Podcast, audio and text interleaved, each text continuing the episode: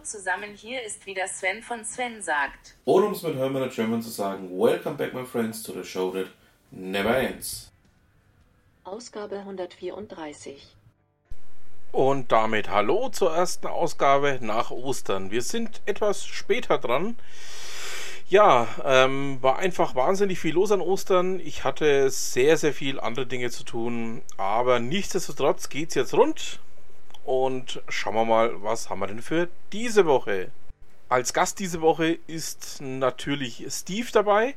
Ähm, ich hatte ihn ja auch letzte Woche schon angekündigt. Ähm, ja, ähm, lasst euch da mal überraschen was wir denn da alles vorbereitet haben. Aber nun äh, zuerst zu ein paar kleinen anderen Themen. Achim Hepp und ich haben ein paar gemeinsame Interessen. Ähm, unter anderem gehört auch das Thema ähm, Foursquare dazu. Und Foursquare feiert dieses Monat sein Zehnjähriges. Ähm, Achim hat dazu ähm, ein paar schöne Zeilen geschrieben. Und ähm, die möchte ich natürlich nicht vorenthalten, weil er einfach auch mal aufzeigt, ähm, ja, wo sich Foursquare hinentwickelt hat, wo es jetzt ähm, mit Swarm eben gelandet ist. Und ähm, das ja ist eigentlich so ein Stück weit auch verwunderlich ist, dass Foursquare immer noch existiert. Und ja, ähm, da schaut euch doch mal diesen Beitrag an. Da ist nämlich auch sehr, sehr viel wirklich Interessantes. Ähm, gibt es in Köln eine Veranstaltung, auf der er einen Impulsvortrag halten wird. Ich packe auch ihm zu treffen, ist immer eine Begegnung wert. Der folgende Beitrag stammt von Eva Maria Goldmann, auf Twitter ja auch bekannt als Goldlam. Es geht darum, ähm, wo stehen denn deutsche Unternehmen beim Thema New Work? Ähm, sehr spannendes Thema. Ähm, packe ich euch mal mit rein, schaut es euch mal an. Ähm, ja, es zeigt einfach auf, wo es denn hierzulande auch noch hakt. Und ähm, ja, da ist sehr, sehr viel Interessantes, was man sich da auch herausholen kann. Don Dahlmann hat in seiner Kolumne bei der Gründerszene ähm, mal das Thema Taxiunternehmen ähm, ja, etwas genauer betrachtet. Ähm, ich packe es euch mal mit rein, ähm, zeigt eigentlich auch sehr deutlich, so ein Stück weit auch das auf, was ich die ganze Zeit schon sage, dass es ähm, sehr wenig Sinn macht, ähm, an ja, solchen Themen wie rein im Taximarkt festzuhalten, wenn man dann auch die ja, möglichen Alternativen hat, die man da einfach mal betrachten muss. Und das hat der Don Dahlmann hier sehr schön aufgefasst. Ähm, macht euch da mal einige Gedanken dazu und ähm, ja, wenn ihr da vielleicht den einen oder Kommentar da lasst, wäre es für mich auch sehr, sehr interessant. Ja, meine Lieben, ähm, ich brauche euch denn jetzt folgenden Gast nicht vorstellen. Herzlich willkommen, Steve. Hallo Sven, grüß dich. Immer wieder nett bei dir zu sein. Steve, ähm, wir hatten letztes Mal ja ein Thema ganz kurz noch angeschnitten, von dem wir beide glaubten, dass es kommen wird. Und jetzt kommt der Brüller da dran, am selben Abend, als wir es aufgenommen haben. Kam es auch ja. noch so. Ja, da kam die äh, Raiffeisenbank um die Ecke und hat gesagt, hey, wir wollen übrigens auch Apple Pay. es ist einfach unfassbar. Ähm, ja, es ist ganz ehrlich für uns zwei keine Überraschung. Es war irgendwie vorhersehbar. Definitiv, also ähm, man musste ja nur noch darauf warten, wann es soweit ist. Ähm, ja, ich hatte eigentlich ein bisschen länger damit gerechnet, dass es noch dauert, aber gut, ähm, dass sie dann so schnell sind, habe ich auch nicht erwartet. Ja, sie haben, ähm, und das habe ich irgendwann mal rausgefunden, als ich bei einem Blogpost äh, für mich kurz nach unserem gemeinsamen Blogpost recherchiert hatte. Sie machen das ja relativ raffiniert. Sie rollen das ja nicht über die komplette Raiffeisen-Sparer Volksbank aus, sondern sie haben sozusagen, jetzt wenn ich sage ein Dach oben drüber, ist es wieder verkehrt. Ich habe es nur schlichtweg jetzt gerade nicht im Kopf. Sie haben so eine, so eine ähm, Firma, wie auch immer man es nennen möchte, also quasi eine eigene Bank, aus dem Kopf gesprochen, glaube ich, ist die eher so im Südwesten Deutschlands tätig, gehört aber zu der kompletten Raiffeisen Volksbankengruppe dazu. Die haben sich dafür entschlossen, mit Apple Pay loszulegen und haben das bereits auf ihrer Webseite angekündigt. Allerdings witzigerweise unter der Headline, wir starten mit Apple und Google Pay. Darunter in dem Text heißt es aber die ganze Zeit nur noch Apple Pay. Also sollten wir uns, glaube ich, nicht anfreunden, dass irgendjemand von Volksreifeisen und wie sie alle heißen, ähm, mit Google diskutieren wird, sondern sie werden definitiv Apple Pay einführen. Wie gesagt, jetzt erstmal im Südwesten über ihre äh, kleine Bank. Und ähm, ja, dann werden sie es wahrscheinlich ausrollen in den, man würde sagen, in den kompletten Konzern, was ja so wiederum nicht stimmt, aber in den kompletten Verband. Alles, was irgendwie Sparda, Volks, Raiffeisen und sonstige Banken in diesem Netz sind. Hm. Also, du meinst wahrscheinlich die Fiducia, oder? Die das ausrollen soll. Also, ich hatte jetzt irgendwie die ganze Zeit im Kopf, äh, ethische irgendwas Bank, MKZ, MZK. Ach, okay. Mhm. Irgendwie sowas war das. Ich habe es jetzt, wie gesagt, also eigentlich hatte ich mir einen Zettel vorbereitet, der hier in meinem Chaos auch irgendwo liegt. Ich werde ihn finden, sobald wir fertig sind. Momentan finde ich ihn natürlich nicht. wie es halt so ist, ne? Kenne ich, kenn ich, nur zu gut. Genau. Ja, also ähm, so viel zum Nachtrag noch zum unserem letzten kleinen gemeinsamen Podcast. Ähm, ja, Steve, also ähm, dadurch, dass wir da ja noch ein kleines Nachtragsthema hatten, ähm, sind wir jetzt auch schon gut warm gelaufen. Ähm, es gibt ja jetzt, ähm, und das ist was, wo wir beide so ein bisschen mit offenem Mund da gestanden sind, die Apple Kreditkarte. Ähm, natürlich erstmal nur in den USA, so wie üblich. Aber ähm, ja, ich denke, da hast du wahrscheinlich genauso schlecht gestaunt wie ich. Ehrlich gesagt, ja. Also das Gerücht gibt es seit Jahren, dass Apple endlich eine eigene Karte rausgeben möchte. Aber dass sie jetzt tatsächlich Realität wird, hätte ich mir nicht gedacht. Also das kam auch für mich total überraschend.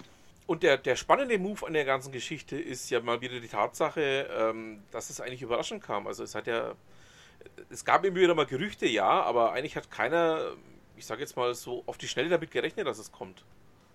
Das ist vollkommen richtig, aber du weißt, wie es ist. Wenn Apple was Neues rausbringt, dauert es einen Tag totale Begeisterung und dann kommt Tag zwei.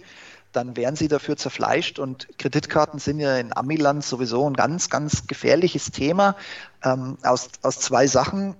Du hast vergleichen wir es kurz mit einer deutschen Kreditkarte. Wenn du dir hier eine Kreditkarte holst, kriegst du einen Verfügungsrahmen mit Schufa-Abfrage und weiß der Teufel, was im Hintergrund alles läuft. Und erfahrungsgemäß liegst du als Anfänger, also sprich als Newbie für den Herausgeber in der Spanne zwischen 500 und vielleicht 2500 Euro bei regulärer Deckung deines Kontos und sonst keinen weiteren Schulden. In Amerika kräht da kein Haar nach. In Amerika kriegst du eine Kreditkarte. Erfahrungsgemäß holst du dir eine vierte, eine fünfte, eine sechste Kreditkarte mit einem guten Verfügungsrahmen, um irgendeine der vier davor aus den Schulden rauszulösen. Mhm. Das ist irgendwie Volkssport. Und deshalb hat die Kreditkarte, was wir in Deutschland nicht kennen, einen quasi Verfügungsrahmen, der auch ins Minus laufen darf, sozusagen einen Überziehungskredit. Und da wird es bei den amerikanischen Karten immer gefährlich, weil die plötzlich anfangen, sehr flexible Zinsen dafür zu bekommen. Mhm. Das bedeutet, wenn du jetzt zu deiner Bank gehst und sagst, Chef, ich brauche mal bitte einen Kredit über 5000 Euro, dann tippt er ein bisschen rum, prüft deine Bonität und sagt, Jawohl, du machst einen professionellen Podcast, die ganze Welt kennt dich. Herzlichen Glückwunsch, Herr Becker. Sie sind dabei. Ich biete Ihnen 5000 Euro für 1,02 Prozent. Tolle, tolle Kiste. Hast ja. du. Ja. Punkt, fertig. So, in Amerika kann es sein, dass du, äh, dass es heißt, Mensch, Herr Becker, wonderful Podcast, world famous guy. Du kriegst einen Zinssatz von, machen wir es mal ein bisschen übertrieben, 5,8 Prozent. Und zwei Wochen später steigt dieser äh, Zinssatz plötzlich auf 8, irgendwas. Weil irgendjemand festgestellt hat, du hast ja noch eine zweite Kreditkarte, die auch im Minus ist. Mhm. Ja, dann wandeln wir äh, sehr, sehr variabel die Zinsen nach oben. Und das kann teilweise bis zu 25, 28 Prozent springen. Und das ist natürlich eine Last, die zu bezahlen. Erst recht, wenn du damit zwei, drei andere äh, Kreditkarten kurzfristig ins Plus ziehst. Ja, das ist heftig. Und genau darüber ist Apple gestolpert. Und jetzt kommt der Punkt, den wir Deutschen nicht verstehen, weil er vor Jahrzehnten schon gesetzlich geregelt wurde. Du musst in Amerika nicht den Effektivzins angeben. Also nicht mhm. Strich drunter, was kostet mich der Kredit in Summe, sondern du musst einfach nur die Zinsen angeben, die du auf Schulden anbietest. Das heißt, Apple hat ganz regulär irgendwie von, ich weiß es nicht mehr genau, 1, oder 2,x Prozent gesprochen. Und dann gab es natürlich sofort die Kritiker, die nachgerechnet haben und festgestellt haben, verdammt, die Zahl von Apple stimmt gar nicht. Das ist nämlich nur die, ach Gott, jetzt wenn ich es wieder zusammenkriege, ich bilde mir ein, die, die APR, die Annual Percentage Rate, mhm. aber ähm, das entspricht, ähm, äh, ja, auf jeden Fall äh, ging dieser Zirkus dann los mit von wegen, das kann wesentlich teurer werden und so weiter und so fort.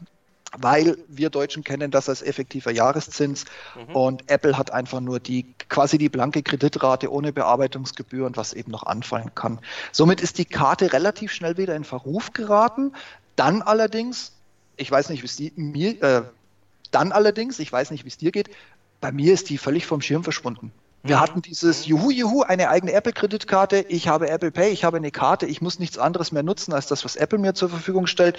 Wir hatten die Kritik in erster Linie an, an der Zinspolitik, die nicht so ganz transparent aufgezeigt wurde. Und seitdem hört man nichts mehr. Aber dann kam eine Meldung, dass es Anzeichen gibt, dass Apple die Karte nach Österreich bringen wird. Da hat sich wohl, ich weiß nicht mehr welche, eine österreichische Bank zu Wort gemeldet und hat gesagt, äh, also bei mir wird es die Apple-Kreditkarte geben. Mhm. Woraufhin Stimmen laut wurden, ja, wenn wir sie in Österreich kriegen, dann sind wir in Europa, dann werden wir sie in Deutschland ja auch kriegen. Und seitdem ist da irgendwie Funkstille. Oder weißt du noch mehr? Nein, also das ist auch mein letzter Stand, ähm, dass sich eine österreichische Bank ähm, fingerhebend zu Wort gemeldet hat mit der Aussage, ja, wir werden sie haben, bei uns wird es geben. Ähm, damit ist es ja eigentlich innerhalb der EU eh egal. Ähm, du kannst ja, ich bin ja tatsächlich auch selber bei einer österreichischen Bankkunde, ähm, kannst ja zu jeder Bank in der gesamten EU gehen und dir ähm, da deine Bankgeschäfte erledigen. Das ist ja völlig egal dann. Mhm. Ähm, drum würde ich sagen, das bleibt jetzt dann doch spannend, weil das scheint jetzt, so vermute ich, auch schneller zu gehen als gedacht. Also ähm, es ist ja jetzt vom, vom dritten oder vierten Quartal die Rede. Ähm, wenn ich tippen soll, würde ich sagen, ähm, wird auf jeden Fall drittes Quartal werden. Dann würden die Österreicher hier schnell und stark vorpreschen. Ja, und dann werden wir wahrscheinlich einen ähnlichen Effekt haben wie auch mit Apple Pay und der Kreditkarte von der Deutschen Bank, nur jetzt eben bei dem österreichischen Institut, dass die wahrscheinlich schlagartig aus ganz Europa plötzlich Aufnahmeanträge bzw. Kontoeröffnungsanträge bekommen, damit die Leute an diese Apple-Kreditkarte rankommen. Ja, also damit rechne ich auch ganz fest, dass es jetzt genauso kommen wird. Mhm. Ja. Wir hatten es letztes Jahr schon, äh, letztes Jahr. Wir hatten es in unserem letzten Podcast ja schon. Apple ist der Gewinner in Europa. Also Google hat nicht nur digitales Zahlen mit dem Handy verpennt, Google hat auch sämtliche Anwendungen und Dienstleistungen drumherum schlichtweg verschlafen. Siehe, eine eigene Kreditkarte auf den Markt zu rollen. Mhm. Wenn wir schon beim Thema Verschlafen sind, es gab ja da gestern ähm, auf Heise einen ähm, ja doch sehr ähm, nett gestalteten Beitrag. Ich, ähm, rezitiere mal ganz kurz aus diesem Beitrag. Ähm, die Bundesbank fordert europäische Alternative zu PayPal, Apple Pay und Co.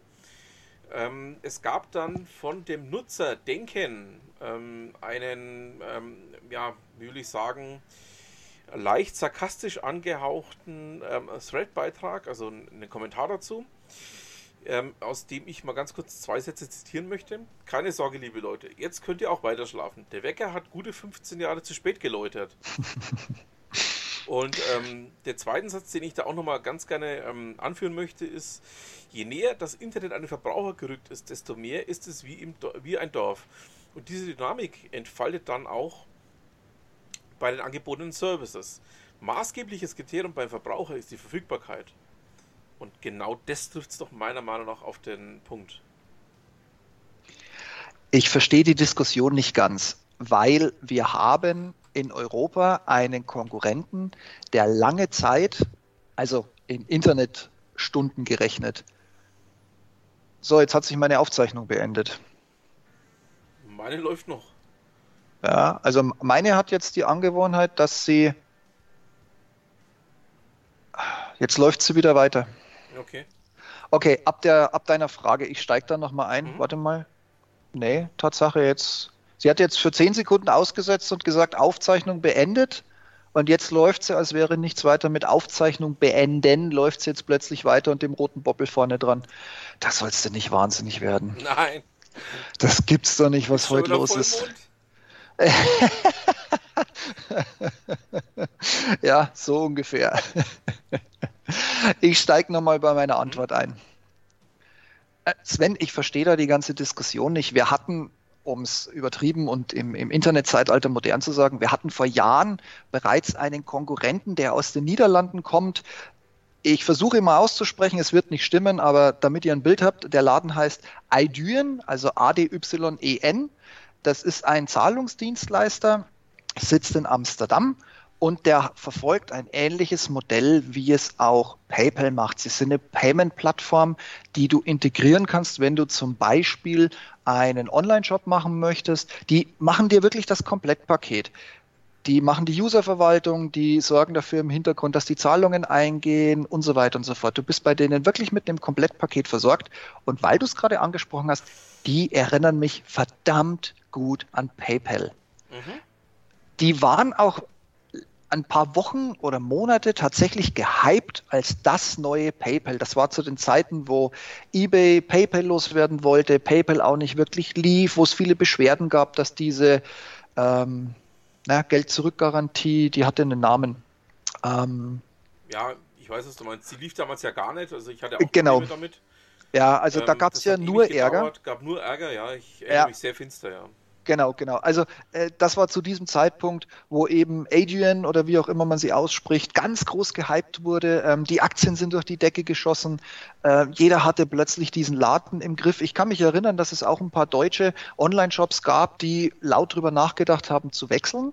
Mhm. Aber wie das Internet nun mal ist, heute Hype, morgen kennt dich kein Mensch mehr, ist dieses Thema verschwunden. Ja. Und abgesehen davon wir hatten ja schon mal ganz kurz drüber diskutiert, über Sinn und Unsinn, eben auch im Zuge unserer ganzen Google- und Apple Pay-Diskussion. Gibt es von den Sparkassen für teuer Geld, und ich glaube, die Deutsche Bank war ja auch irgendwie mit ein paar Prozent dran beteiligt, immer noch dieses Pay Direct oder Pay Direct? Genau, genau was ja jetzt ständig irgendwie, man liest mal hier wieder, dass jemand aussteigt, man liest, dass hier jemand neu dazukommt, man hört wieder, dass sie Geldsorgen haben ich bin bei denen als immer noch Sparkassenkunde mehr oder weniger ja automatisch Mitglied und habe vor Jahren auch einen, der dort arbeitet, in guter Position kennengelernt, habe mich deshalb auch bewusster angemeldet. Ich kriege da ja auch immer einen Newsletter. Also sie sind ja noch aktiv. Es ist ja nicht so, dass in dem Laden nichts passiert. Mhm. Ich glaube nur, dass einfach die Rate und die Tatsache, dieses ständige, die eine Bank steigt aus, die andere kommt, ich glaube einfach, die, die machen sich selbst so ein bisschen den, den Ruf kaputt. Ja, ja, also da, da pflichte ich dir bei. Ähm, es ist vor allen Dingen auch wieder genau dieser Punkt, den du gerade schon angesprochen hast, mit ähm, einen Tag bist du gehypt und am nächsten Tag kennt dich keiner mehr. Und das trifft eben ja auch zu einem ganz großen Teil auch auf PayDirect zu, ähm, wo ich mir einfach sage, ähm, ja, es ist eine Diskussion, die wir hier führen, die eigentlich unnötig ist, wenn sich die Leute mal tatsächlich informiert hätten. Mhm. Das ist auf der einen Seite. Auf der anderen Seite ähm, macht man es den Unternehmen in Europa ja auch unfassbar schwer, was solche Bereiche angeht. Und ähm, das dritte, was, was mich auch immer wieder so ein bisschen kitzelt, ähm, einfach mal zu fragen, oder einfach mal diese, diese Leute, die solche Aussagen auch zu, zu fragen, ob sie sich mit der eigenen Materie beschäftigen, ist der Punkt, ähm, man hat, das hat ja auch der, dieser ähm, Kommentar gerade schon gesagt, man hat einfach mal 15 Jahre lang ähm, so gut wie gar nichts gemacht. Es gab einige kleine wenige, ähm, die hier was probiert haben, wie zum Beispiel die Holländer. Und ähm, hat aber ja entweder die Läden dann nach dem Hype direkt wieder ähm, vergessen oder aber ähm, hat sie so wie dieses unselige Otto-Konstrukt, was es da ja auch mal gab, ähm, mhm. zu Tode verwaltet. Ja gut, Du kennst die ganzen Regularien, die im Hintergrund laufen, wenn du heutzutage ja. drüber nachdenkst. Man hat es so ein bisschen bei N26 mitbekommen. Die sind als gehyptes Startup gestartet, hatten im Hintergrund Wirecard, ähm, was für die ganzen Mastercards und für die Maestros zuständig waren dann von heute auf morgen haben sie eine Bankenlizenz beantragt und wenn du dir anguckst, wie sehr sie momentan in der Kritik stehen. Mhm. Es gibt genug Interviews mit einem der Gründer, der also ich muss sagen, ich weiß nicht, was für ein Pressesprecher der im Hintergrund hat. Ich kann es verstehen, Geld ist ein sensibles Thema. Ich verstehe auch, warum er die ganze Zeit so tut, mit von wegen, ach ja, wir hätten schon viel früher mehr Personal einstellen sollen, aber die Vorfälle sind alle nicht so schlimm, wie sie gehypt werden. Ich hatte selber einen Blogpost gemacht über diese 80.000 Euro, die da von heute auf morgen abgezockt wurden. Während ich an dem Blogpost recherchiert habe, ähm, hat die Gründerszene relativ viel rausgeworfen mit den Details und teilweise auch das, das Chat-Protokoll von dem Vorgang, wo ihm gesagt wurde, oh ja, dein Konto ist quasi bei null und weniger, aber telefonischen Support haben wir nicht, wir welten uns wieder und dann, es hat ja, glaube ich, irgendwie vier oder sechs Wochen gedauert, bis der seine Kohle wieder hatte, was für einen mhm. selbstständigen Todesurteil ist. Ja. Und da hat ja das Internet auch sofort reagiert und gesagt, ja, selber schuld, wenn du alles umsonst willst. Wo ich sage, Leute, ihr verkennt den Moment. Wir reden Richtig. hier nicht über irgendwie äh, irgend so ein Service im Netz. Also wir reden nicht über PayPal, äh, ganz böse gesagt, sondern wir reden über eine deutsche Bank. Ganz genau, das ist der Punkt. Ja. Und da, da ist dieses Argument, wenn du alles umsonst willst, ich meine, das ist deren schlagkräftigste Kundengewinnung neben der Tatsache, dass die Mastercard für Apple Pay und Google Pay eingesetzt werden kann. Ja. Weil mittlerweile ja sogar die Sparkasse unter 4 Euro im Quartal, nee, im Monat äh, kein, kein Online-Konto mehr zur Verfügung stellt, was sie ja lange, lange Zeit umsonst gemacht haben. Genau. Also, ne, das, das ging irgendwie am Thema vorbei. Und diese Regulierung hat ja auch seinen Grund oder diese Aufsicht, muss man ja sagen. Es ist ja keine Regulierung. Es ist ein, mit, mit der BaFin ist ja zuerst mal eine Aufsicht geschaffen worden. Mhm. Und das hat ja seinen Grund, wieso man das gemacht hat. Und äh, ja, was soll ich sagen? Wo soll es denn noch hingehen, Leute? Was, was erwartet ihr? Ja, das ist, das ist einfach, da bin ich auch komplett bei dir. Ähm, man versucht, oder vielleicht soll ich es auch anders ansetzen. Ähm, ich erkenne da wieder diese besser äh, Wessi-Mentalität so ein Stück weiter drin. Ich erkenne da wieder mal diese Mentalität, die mich schon in den 90ern aufgestoßen hat, die mich immer noch aufstößt und wo ich immer nach wie vor sage, ähm, Leute, ähm, ist ja schön, dass ihr alles besser wisst, aber ihr könnt es nicht besser machen, weil ihr macht ja gar nichts. ja, aber besser Wissen zählt in Deutschland als Kernkompetenz. Ja, man muss es leider sagen, ja. das ist wieder der Punkt, wo ich immer sage, Leute, ähm, ist ja alles schön und gut, was ihr da tut, aber ähm, nur dumm daherreden kann jeder. Also machen ist das, ist das eigentliche Prinzip. Ja. Und ja. Ähm, weil wir es gerade schon mal ganz kurz auch angesprochen haben, wollte ich noch ganz kurz einen kleinen Punkt mit in den Raum werfen. Ich weiß, PayPal ist nicht unbedingt gerade dein Liebling. Kann man ähm, so sehen, ja. Die starten jetzt ähm, auch mit der Handyzahlung, sind also jetzt dann der dritte im Bunde, der das Ganze anbietet. Ähm, ich muss ehrlicherweise gestehen, ich habe schon lange drauf gewartet. Hatte ich das irgendwie missverstanden? Ich dachte, PayPal war ein Service, den Google so aus der Not heraus als Wirecard diese Bohnen äh, oder Boon-Card zurückgezogen hat. Mhm. Hat äh, Google irgendwann mal eine Mail oder einen Hinweis, Push, ich weiß es nicht mehr, rumgeschickt mit von wegen, okay, du kriegst jetzt über Wirecard keine Boon mehr, weil man sich nicht mehr neu anmelden kann, sondern nur noch Bestandskunden, bla bla bla bla bla bla bla. Aber auch PayPal bietet diesen Service, deshalb hinterlege bitte unbedingt deine Kreditkarte oder Bankverbindung oder oder oder bei PayPal, damit du weiter mit Google Pay bezahlen kannst. Mhm. Also so war es. war dann die Richtung, ja. Ich habe da auch irgendwas was, was in Richtung Leuten hören. Aber ähm, was ich auch noch ganz kurz ähm, einwerfen wollte, ähm, was für dich PayPal ist, ist ähm, für mich Klarna. Ähm, Klarna ist für mich einfach der unnötigste Dienst der Welt. Also das habe ich auch das, in meinem eigenen Podcast genau. in der letzten Ausgabe übrigens nochmal erwähnt. Ja. Ähm, dem einen wird es auffallen sein. Also für mich ist Klarna einfach was, was, was kein Mensch braucht. Ja, aber du, also ähnlich wie mich PayPal stört, weil sie einfach immer schlechter werden und die Konditionen verändern und teilweise finde ich, informieren sie dich auch nicht wirklich darüber. Ich meine, klar, du kriegst ein Newsletter ab 1. des Monats, bla bla bla, haben wir folgende Bedingungen geändert, liest dir das in Ruhe durch, wenn du binnen sechs Wochen nicht widersprichst, bist du einverstanden. Aber auch hier, ich möchte nicht von einem Zahlungsdienstleister die Bibel auf Schriftgröße 4, das Alte plus das Neue Testament plus Anlagen von Papst X, Y und Z durcharbeiten müssen, um dann auf der letzten Seite festzustellen, dass sie mir mitteilen, ähm, die Bedingungen hierfür werden schlechter, unser, ähm, unsere Garantie, dass wir Geld zurückschicken, verkürzt sich von was weiß ich wie viel Tagen auf jetzt nur noch maximal die Hälfte oder was auch immer sie immer ändern. Sowas nervt mich. Mhm. Und ich finde auch, dass die Seite von Mal zu Mal schlechter wird. Du hast dich früher eingeloggt, hast gesagt, ähm, ich möchte bezahlen, zwei Mausklicks, der zweite war ausloggen, Thema erledigt. Mhm. Heutzutage, ich habe irgendwelche Fragen, die ich beantworten muss. Die funktionieren nie, obwohl ich meine Antworten sehr gut kenne. So ab dem dritten, vierten Mal klappen sie dann plötzlich, obwohl ich viermal das gleiche eingegeben habe. Dann komme ich zu einem völlig unsinnigen User-Interface. Ich kriege monatlich Werbung unter dem E-Mail-Betreff deine Kontozusammenfassung, Monatsname. Ich kann sie nicht abbestellen. Das Ding hat keinen Unsubscribe-Link. Ich will diese Mail gar nicht. Mhm es gab eine Zeit, wenn du Geld bekommen hast auf PayPal und du hast auf Konto überweisen geklickt, wurde gesagt, dass das Geld, glaube ich, sieben oder zehn Tage auf PayPal liegen bleiben muss, bevor sie es weiter überweisen. Ich hatte jetzt letzte oder vorletzte Woche mal wieder so einen Verzweifelten, der nur PayPal nutzt. Mhm. Habe ich festgestellt, ich kann es mir jetzt wohl wieder sofort weiter überweisen. Das sind alles so Dinge, wo ich sage, Leute, das muss irgendwie flüssiger gehen. Das muss ein Gesicht haben. Ja, nicht heute zehn Tage und morgen null Tage, äh, nicht heute ein Limit von maximal, keine Ahnung, 500 Euro oder 650 Dollar, was ich da munter hin und her tauschen kann, was wirklich ein geiler Punkt war, bevor mhm. zum Beispiel Revolut um die Ecke kam.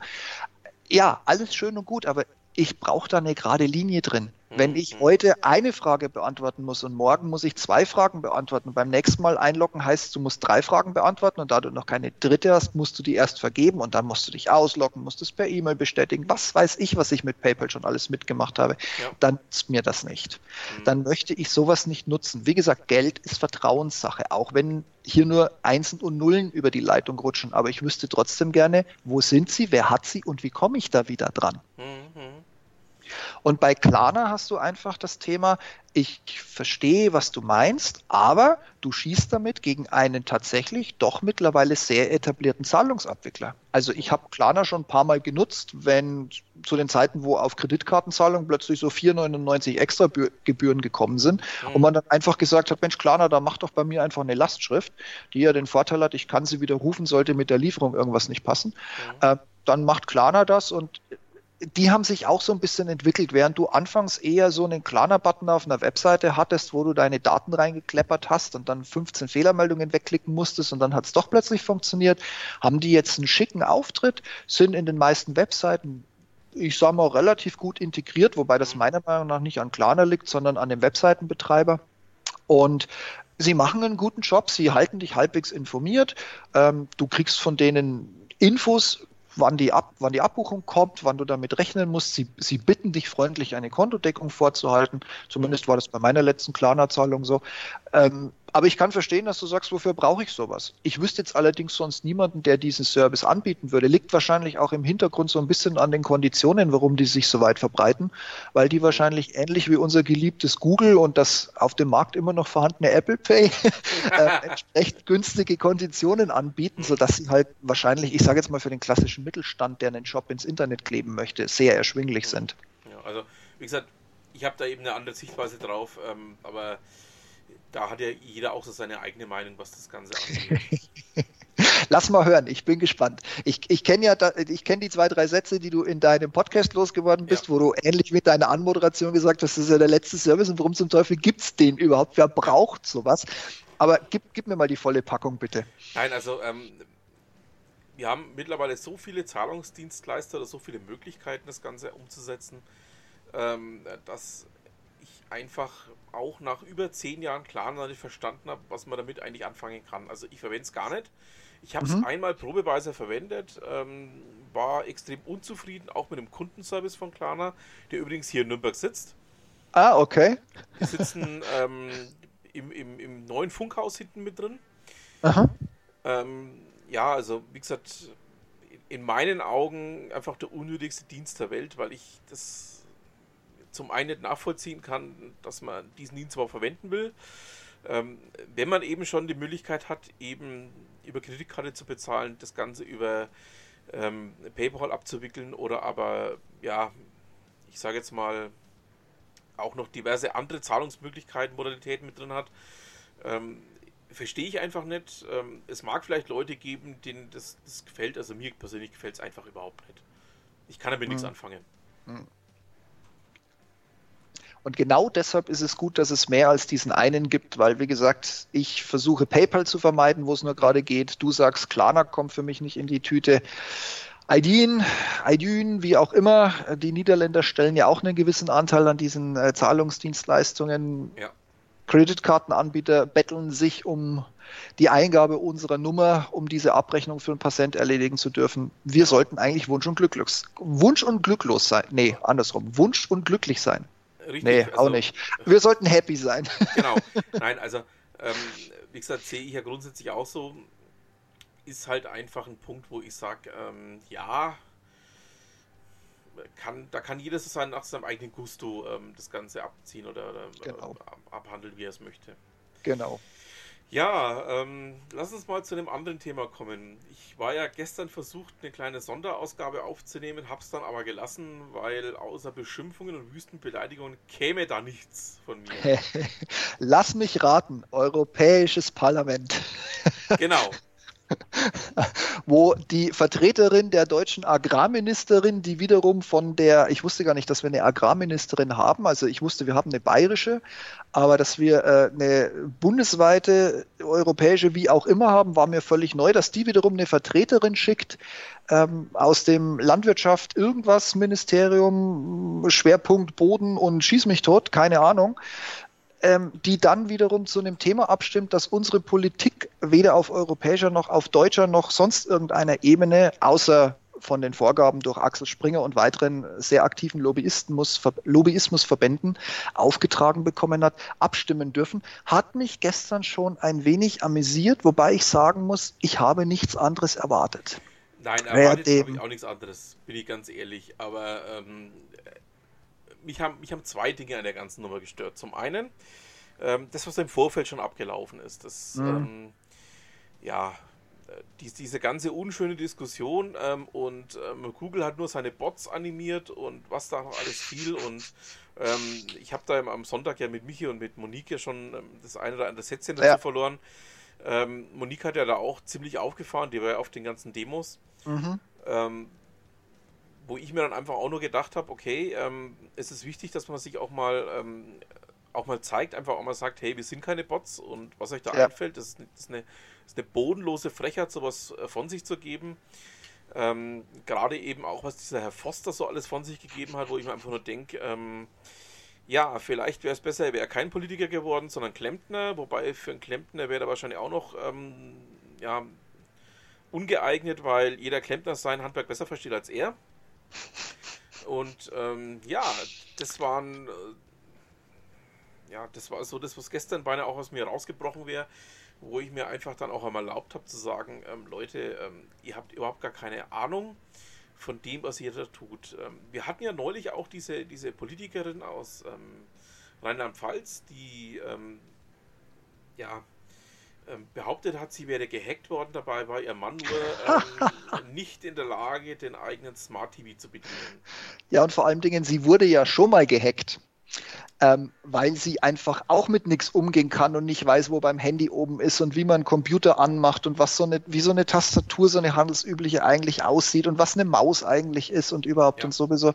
Und da muss ich ganz ehrlich sagen, also ich verstehe gerade die Jüngeren, ich meine, wir zwei sind das nicht mehr, sehen wir es ganz realistisch, ja, mhm. von der Jahreszahl, die im Ausweis steht. Ja. Aber ich verstehe die Jüngeren, äh, so, was ist das jetzt, Generation Z, ne? also Z, mhm. ich verstehe jeden, der auf die Straße gegangen ist und gesagt hat, ich lass mir doch, wie war der Buchtitel, von alten weißen Männern nicht sagen, wie mein Internet auszusehen hat. Ja, mhm. dann gucke ich mir eine Kanzlerin an, deren größte Errungenschaft ist, dass sie SMS tippen kann wobei ich mir manchmal nicht sicher bin, ob sie das wirklich ohne fremde Hilfe hinbekommt. Dann gucke ich mir einen Großteil von den Ministerien so an, also die, die Namen, die man kennt. Ich meine, das sind jetzt sowieso nicht die schlimmsten Fälle. Ein Seehofer im Internet seit 1812, ja, äh, dem würde ich sogar glauben. Der meint wahrscheinlich was ganz was anderes damit, aber dem würde ich glauben, dass der 1812 Steintafeln durchs Internet geschoben hat. Ähm, ja, aber ganz ehrlich, es ist so weltfremd. Ja was, was mir einfach Sorge macht, ja, ich meine, sie tun ja jetzt seit der größten Errungenschaft des äh, Jahres 20, was auch immer, sie tun ja seit gestern alle so, oh Wunder, was sie dem Internet Gutes getan haben. Auch jetzt mit diesen äh, neuen Regelungen und überhaupt und sowieso. Ich muss ganz ehrlich sagen, ich bin gespannt, wie die Europawahl ausgeht. Ich glaube, dass nämlich gerade ein Großteil der Jüngeren ein ganz klares Bild hat, wen sie definitiv nicht mehr wählen werden. Und zwar jetzt nicht nur einmal nicht wählen werden, sondern wahrscheinlich auf längere Frist nicht wählen werden. Und da dürfte die SPD, die die Aussage im Koalitionsvertrag, wir wehren uns gegen Uploadfilter, ganz eindeutig auch mit der Abstimmung von gestern gebrochen haben. Mhm inklusive CDU, CSU, die sowieso die letzten Ränge hier im Haus besetzen. Da können sie sich zu dritt auf den letzten Rang stellen und zugucken, was bei rauskommt. Das Einzige, was die jetzt wiederum retten wird, ist wahrscheinlich wir Alten, wobei ich äh, zumindest mich und dich jetzt da mal ausschließe. Davon ähm, aber ausgehen. Ne? also da wähle ich dann lieber auch mit den Jüngeren und suche mir jemand aus, der Internet richtig rum buchstabieren kann, ohne dass er in fünf Duden nachgucken muss. Ähm, also ja, ich bin gespannt, wie es ausgeht. Ich bin gespannt, wann und wo dieser Denkzettel kommt. Wir haben ja, glaube ich, auch noch ein paar Landtagswahlen ähm, oder, oder Länderwahlen, die dieses Jahr vonstatten gehen. Ich meine, die SPD, ganz ehrlich, man kann auch unter 5% sinken als ähm, wie auch immer Partei. Finden wir es doch mal raus, ob es funktioniert. Genauso also. wie CDU, CSU. Ich meine, sie sind jetzt in Summe schon nicht mehr in der Mehrheit mhm. und regieren heiter weiter na gut, das ist halt einfach Demokratie. Aber ich bin gespannt, was noch so auf sie zukommt für diesen, äh, für, für, dieses total bekloppte, hirnlose irgendetwas Axel Springer Lobbyismus Blödsinnszeug. Ich habe ja da jetzt auch in letzter Zeit einige wirklich gute Bücher gelesen, ähm, unter anderem das neue Buch von Ralf Schuler, unter anderem eben auch ähm, ja, diverse andere Bücher, die in letzter Zeit erschienen sind, die eben auch einfach mal aufzeigen, dass das, was hier in den letzten Jahren einfach entstanden ist, Politikverdrossenheit war. Und ja. zwar dadurch, dass man ähm, einfach ähm, ja, so getan hat, als wäre das, was man da tut, das Normalste der Welt und das einzig weisheitsbringende, Richtige und ähm, alle anderen ähm, oder die normal denkenden Teile der Bevölkerung sich einfach nur gedacht haben, was macht ihr da eigentlich? Seid ihr völlig wahnsinnig geworden? Seid ihr verrückt? Ganz ehrlich, zwei Lieblingsbeispiele. Ein etwas älteres. Ein Andi Scheuer, der ja angeblich Verkehrsminister ist. Ich meine, er mhm. kommt aus Bayern, das disqualifiziert in meiner Meinung nach sowieso schon gegen alles. Aber er hat es halt nur mal als Quotenpolitiker in irgendein sinnloses Amt geschafft. Aus meiner früheren Vergangenheit, äh, wo das Verkehrsministerium eins der zwei Vorgesetzten ähm, Gremien, um nicht zu sagen der Chef des Hauses war, kann ich nur sagen, aus einem Verkehrsminister ist nie irgendetwas geworden. Und Scheuer, da sage ich jetzt nichts weiter dazu. Ja, ich und, weiß, was du meinst. Und ja, na, auf mein jeden Chef Fall. war ja auch schon mal Verkehrsminister. Als ich na, noch gut. bei einem großen deutschen Verkehrskonzern mit zwei Buchstaben gearbeitet habe. Na, siehste, also wir, wir, kennen uns aus, bleiben wir bei diesem völlig unbekannten, kleinen, unbedeutenden, weltweit nichts agierenden Konzern, ja. der in den USA aus dem Stand 16,x Milliarden Dollar Strafe bezahlen muss. Und gefühlte zweieinhalb bis drei Jahre später stellt sich ein Andi auf die große politische Bühne in Berlin und äh, steht dann da wie so ein kleines Kind, den Tränen nahe äh, und formuliert so Stammelsätze wie, oh, was soll ich denn tun? Was habe ich denn für eine Handhabe? Äh, ich weiß jetzt auch nicht. Äh, und dann kommt dieses Standard-Killer-Argument, Arbeitsplätze erhalten, deutsche Industrienation, wo ich mir denke, Junge, wie war der Spruch bei den alten Römern? Hättest du geschwiegen, wärst du Philosoph geblieben? ja, einfach mal die Fresse halten. Du bist ja. Verkehrsminister. Wenn, wenn du jetzt feststellst, was mittlerweile jetzt quasi eine Süddeutsche, ein Manager-Magazin, was weiß ich, wahrscheinlich auch ein paar öffentlich-rechtliche, die unsere 8,x Milliarden pro Jahr dafür verschwenden dürfen, äh, im Zuge von mal angewandten Staatsjournalismus von der guten Seite hier Recherchearbeit leisten und aufdecken, dass es sehr wohl Schummelsoftware gab, dass es dieses gab, dass es jenes gab dann muss man irgendwann als Verkehrsminister nicht einfach seine Tür von innen zumachen, sich die Augen zuhalten und sagen, ich sehe nichts, ich höre nichts, ich weiß nichts, mhm. sondern dann muss man da jetzt irgendwann mal agieren. Oder wenn ich zu den ganzen Konzernen sage, Leute, schmeißt mir doch mal ein paar E-Autos auf den Markt und dann kommt ein völlig uninteressantes Modell, dann kommt ein viel zu teures Modell, dann kommt ein Modell, das angekündigt war, gar nicht. Dann verschiebt man Prämien und Steuererleichterungen zum ungefähr vierten Mal, nochmal fünf Jahrzehnte weiter, damit es dann 2112 endlich soweit ist, dass auch in Deutschland mal zehn Elektroautos auf der Straße sind. Juhu, juhu, Jubelschreie machen sich breit. Kann man machen, man kann es aber auch einfach anders lösen.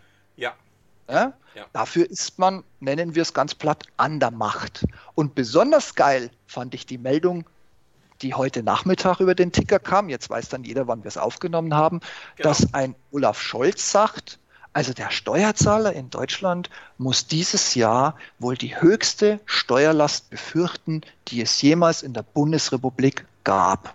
Wo ich sage, Scholz, super, was bin ich froh, dass wir dir 20 Staatssekretäre und ein Fußvolk in Höhe von wahrscheinlich dreistelligen Leuten ähm, von den Zahlen her bezahlen für nichts und wieder nichts. Das könnte ich dir schon seit zehn Jahren sagen, dass du in Deutschland die Melkkuh der Nation bist und noch nicht mal was dafür zurückbekommst. Aber das ist Politik in Deutschland. Hinstellen, das kleine Schuljungengesicht aufsetzen. Hm, Frau Lehrerin, ich weiß jetzt auch nicht, was ich sagen soll. Hausaufgaben habe ich auch keine gemacht. Ich setze mich mal wieder hin und wenn dann alle ganz woanders hingucken, hm, dann traue ich mich auch wieder. Es ist ein ewiges Gejammer, Geseier und dieses ständige Aussitzen und dann will wieder keiner was gewesen sein, dann will wieder keiner was gewusst haben, dann wollen sie alle nicht mehr für ihre Ämter zuständig sein und jetzt machen wir den sinnlosen Bogen zurück zur größten Schandtat ever und schon sitzen wir alle in Europa und bekommen sowas wie einen Artikel 11 oder 13, den man schön nach Lobbyistenhandbuch, als man gemerkt hat, jetzt wird's eng und eventuell könnte Deutschland umfallen und dann hätten wir die 35 Prozent Minderheitsmehrheit und dann müssten wir das Ding tatsächlich eventuell stoppen. Also nennen wir 11 und 13 in 17 und 19 um. Dann haben sich die Leute selber nicht mehr ausgekannt, haben falsch gewählt. Ja, genau, ihr habt alle falsch gewählt. Wer es glaubt, wird selig, Leute. Da komme ich ja aus dem Gähnen und Schlafwandeln nicht mehr raus, wenn ich so einen Quatsch höre. Das ist, glaube ich, auch Lobbyistenhandbuch Ausrede Nummer eins. Wenn dir nichts eigenes einfällt, da habe ich mich verwählt. Ja, das werden wir uns alle auch denken bei der Europawahl. Allerdings davor, nicht danach. Ja, Ja, und, und also weißt du, wirklich stringent runter nach irgendeinem so einem Lobbyistenführer, der glaube ich vor 20 Jahren schon in dem, was wir damals noch äh, Internet nannten, äh, Text beginnend links oben, endend rechts unten, das war eine Webseite. Ähm, ja, also sie glauben einfach nicht, dass wir kapieren, dass sie uns einfach nur veräppeln. hm, Ja, ja. also wenn ich nicht weiß, was ich wählen soll, kann ich mich immer noch enthalten oder ich gebe mein Zettelchen nicht ab oder ich heb die Hand nicht oder oder oder. Und dann braucht mir keiner mit Koalitionszwang kommen. Richtig, also ähm, du hast eigentlich jetzt das zusammengefasst, was ich sagen wollen hätte würden. Ähm, allerdings in ähm, einem etwas weniger schön formulierten Deutsch und ähm, ja, ich wäre wahrscheinlich noch richtig wütend geworden dabei. Ja, ich habe vor kurzem irgendwo mir sagen lassen, ich muss mal an meiner Vulgärsprache arbeiten. Mhm. Ich weiß zwar nicht, was der Scheiß soll, aber ich bemühe mich trotzdem, verdammt nochmal. Ja, ähm, wir haben noch einen Punkt, ähm, über den wir eigentlich, ähm, oder über den ich mal ganz froh bin, wirklich jemanden, der aus der Luftfahrt kommt, ähm, bei mir zu haben. Es fängt mit Boeing an und hört mit 737-8 Max auf. Ja, genau. Leg los. Ähm, also, lass es mich mal so ausdrücken. Ähm, ich erinnere mich an das Jahr 1988. Der A320 wurde damals gerade eingeführt ähm, und der dritte A320 ist im Elsass in den Wald geflogen. Ähm, die Gründe ähm, sind ja bis heute nicht hundertprozentig, ähm, oder zumindest es gibt da drei Versionen dazu. Ähm, die eine Version ist, die sagt, der Pilot ist in den Wald geflogen, die zweite sagt, das Flugzeug ist in den Wald geflogen, die dritte Version sagt, ähm, ja, es könnte beides gewesen sein. Ähm, Boeings ähm, neueste Version der 737 scheint ja jetzt auch ein ganz ähnliches Thema zu haben wie damals eben Airbus. Zumindest wenn ich mir das so durchlese, was ich da so zu lesen bekomme, ähm, scheint es wohl in, in beiden bekannten Fällen so gewesen zu sein, dass ähm, beide Maschinen ja ähm, wohl das gemacht haben, was man vor 31 Jahren auch schon mal Airbus zugeschrieben hat. Also sprich, ähm, auf keine Eingaben mehr gehört haben und ähm, eigentlich ähm, hat dann irgendwas völlig anderes gemacht haben, was der Pilot wollte. Ich habe jetzt die Details, muss ich ganz ehrlich gestehen, von dem Air Interflug 148. Soweit fällt es mir noch ein. Ähm, und das, glaube ich, war irgendwie Januar 92, 91. wie auch immer, also so um die Zeit, als der, war das nicht irgendwo. Das war hinter Straßburg, war das ja. Ich wollte gerade sagen, hinter Straßburg ist der irgendwo eingeschlagen, ne? Mhm. Ähm, ich habe die Details jetzt über den Flug und über den Unfall, ich gebe es ganz ehrlich zu, nicht im Kopf. Allgemein gesprochen, Airbus war ja der erste, der mit einem, ich, ich mache es mal ganz einfach. Ähm, Airbus hat ein System, das heißt Envelope.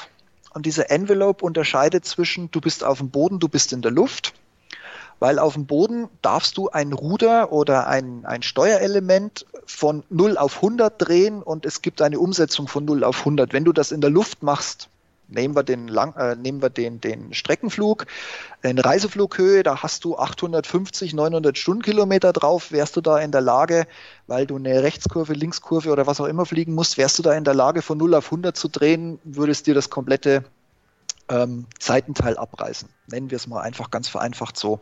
Deshalb hat Airbus den sogenannten Envelope Mode, der einfach in, in jeder Phase des Fluges verhindert, dass du als Pilot absichtlich oder unabsichtlich Aktionen vornimmst, die dem Flieger schaden könnten. Da fallen so Dinge drunter, deshalb gibt es ja diese, diesen alten Streit oder Krieg, möchte man es schon fast nennen, zwischen dem klassischen Airbus-Piloten und dem Boeing-Piloten, der sagt, Mensch, ich bin auf 36.000 Fuß, da hast du noch keine 20.000 und der Airbus sagt, naja, und du haust den Sprit raus, äh, den ich für einmal hin und zurück brauche, so ungefähr. Also da gibt es tausend Diskussionen zwischen den beiden.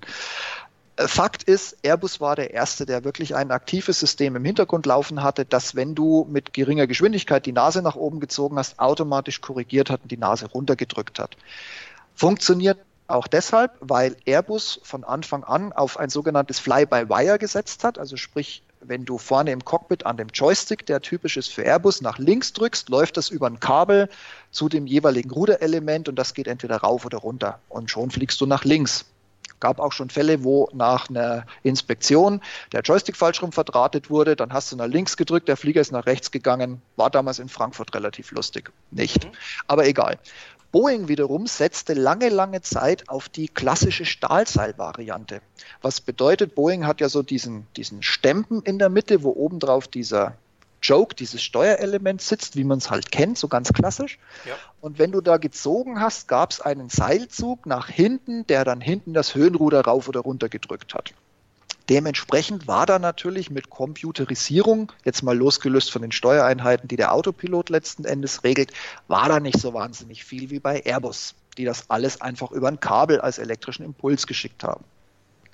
Jetzt hat allerdings Boeing eingesehen, dass man da mal ein bisschen nachziehen muss und dachte sich, Mensch, die 737 ist ja mein großes Zugpferd, also muss ich meiner 37 irgendwas Gutes tun.